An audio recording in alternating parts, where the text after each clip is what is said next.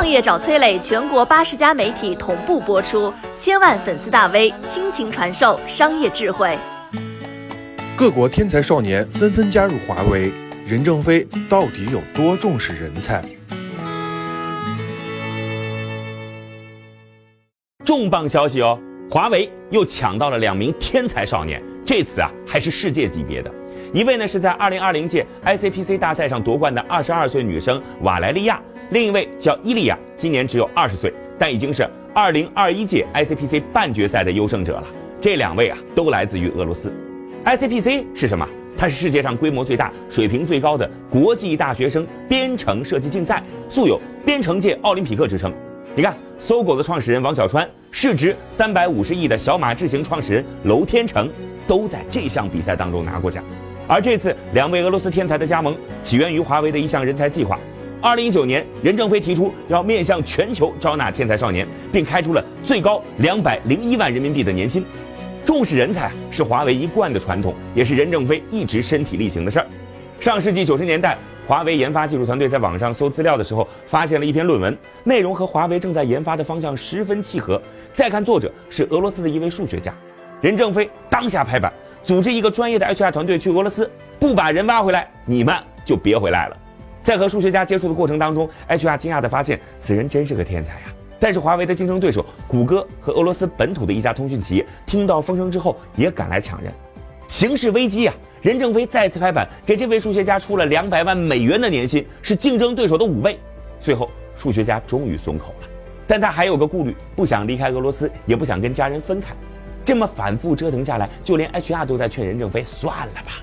但是任正非非常坚持，最终达成了一个方案：华为在俄罗斯设立一个研究院，这样数学家既不用离开家，又能加入华为。事实证明，任正非是对的。二零零八年，华为在技术上取得了一个关键性的突破，用一个基站能同时处理二级和三级的信号。效率提高了不说，成本还降低了百分之三十。靠这项突破，华为在当年击败了爱立信，成为了全球通讯设备市场销量第一，成功打开了国际市场。而这项技术就是当年那个俄罗斯数学家研发的。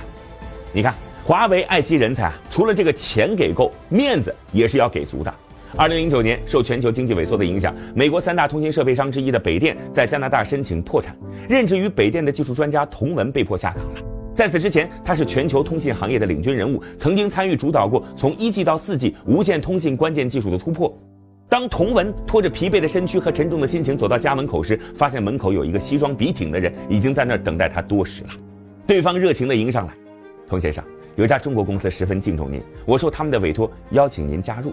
我们之前了解过，您在北电的年薪是十二万美元，这家公司给您二十四万美元。”还有一份特殊的津贴，每年三万，一共是二十七万美金，您满意吗？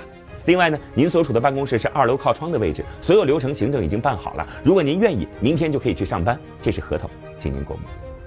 就这样，童文加入了当时不算起眼的华为，成为了华为的首席专家。他主导研发的五 G 技术，奠定了日后华为在全球五 G 市场的地位。